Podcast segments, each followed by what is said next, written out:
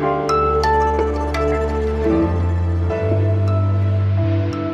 Hallo und herzlich willkommen zu dieser letzten Folge Was jetzt in dieser Woche. Mein Name ist Fabian Scheler. Sie haben es bald geschafft. Es ist Freitag, der 22. Mai.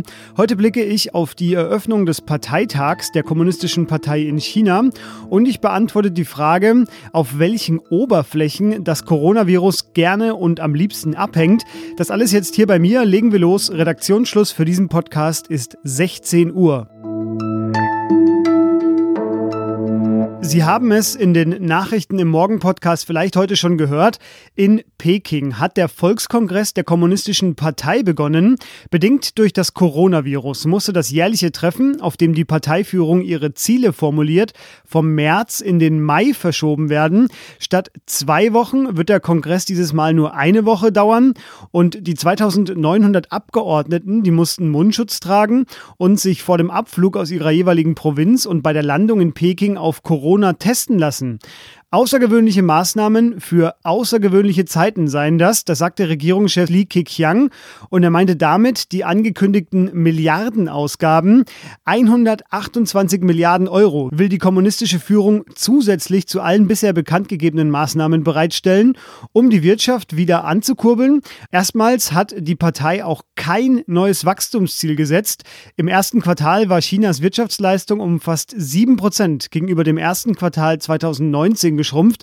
Daher diese zusätzlichen Maßnahmen. Geplant ist auch, illegalen Wildtierhandel als Folge des Coronavirus-Ausbruchs in Wuhan hart zu bestrafen. Man vermutet darin ja den Übertrag auf den Menschen. Und noch ein Gesetzesvorhaben gibt es, das die Opposition in Hongkong fürchtet. Ein neues Sicherheitsgesetz. Das sieht vor, Kritik an der chinesischen Regierung noch härter zu bestrafen, worunter zum Beispiel jegliche Bestrebungen nach Unabhängigkeit zählen könnte. Und das Regionalparlament in Hongkong wird mit dieser Initiative auch umgangen. Das Gesetz soll zwar erst am Ende des Kongresses kommenden Donnerstag verabschiedet werden, dennoch hat sich, obwohl auch nicht genehmigt, heute schon eine Demonstration in Hongkong angekündigt. Ja, warum? Was hat das zu bedeuten? Wie ist das einzuordnen? Naja, es sei der traurigste Tag in der Geschichte Hongkongs. Das schrieb eine Abgeordnete aus Hongkong und Aktivisten und Oppositionelle, die befürchten nichts weniger als das Ende ihrer freien Stadt. Der Konflikt um Hongkong wird uns sicherlich in der nächsten Woche noch begleiten. Noch immer sind die Testkapazitäten für Corona-Tests in Deutschland längst nicht ausgeschöpft. 425.000 Tests habe man allein in der vergangenen Woche gemacht. Man könne aber mehr als doppelt so viele durchführen. Das sagte Gesundheitsminister Jens Spahn im Interview mit der Zeitung Die Welt und er kündigte deshalb präventive Reihentests für Krankenhäuser und Pflegeeinrichtungen an. Bei einer Infektion in einer Einrichtung oder in einem Krankenhaus soll dann das gesamte Personal und alle Bewohner und Patienten getestet werden. Auch wer symptomfrei ist, aber Kontakt mit einem Infizierten hatte, soll Anspruch auf einen Test haben. Das war bisher ja nicht so. Und darum hat sich nun auch eine kleine Debatte entwickelt. Der Deutsche Städtebund, der hat den Krankenkassen heute vorgeworfen, teilweise zu verhindern, dass umfangreicher getestet wird.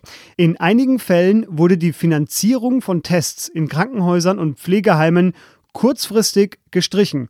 Das sagte Helmut Dedi, der ist Geschäftsführer des Deutschen Städtetags. Vergangene Woche hatte der Bundestag ja beschlossen, dass Krankenkassen vom Gesundheitsministerium zur Zahlung der Tests verpflichtet werden können.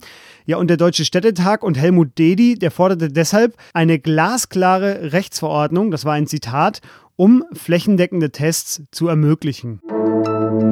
Wie fassen Sie denn derzeit Türgriffe an, zum Beispiel in der Öffentlichkeit, auch nur noch so umständig mit dem Unterarm oder mit einem Handschuh oder vielleicht mit der Jacke oder dem Pullover drüber.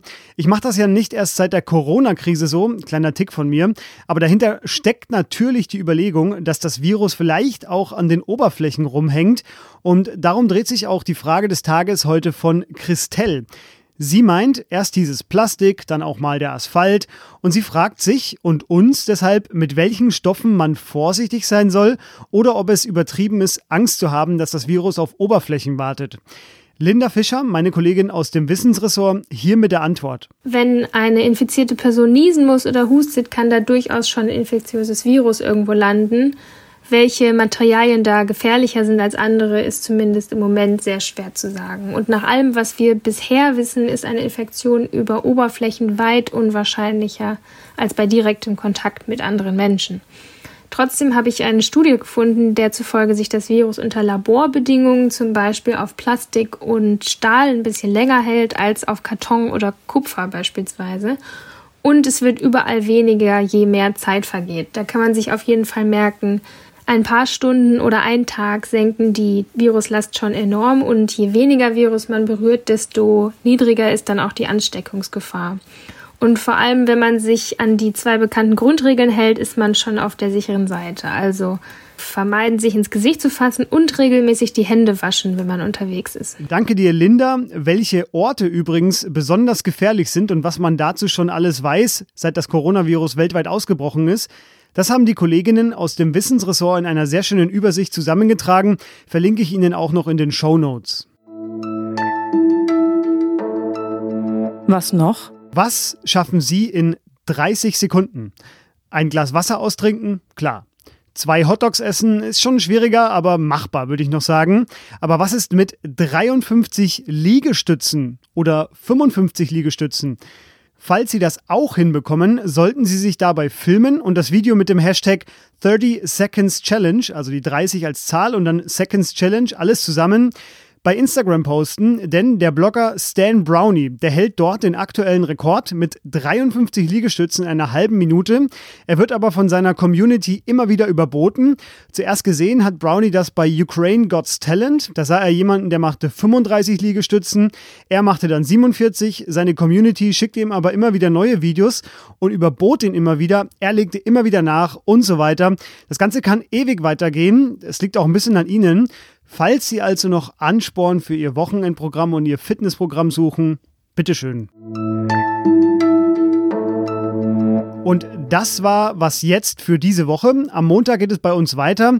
Was jetzt at zeit.de ist unsere Mailadresse. Die wird auch rege genutzt. Wir können da leider nicht auf alles antworten, aber wir lesen zumindest alles. Ich bin Fabian Scheler. Ich wünsche Ihnen ein angenehmes Wochenende jetzt und sage Tschüss.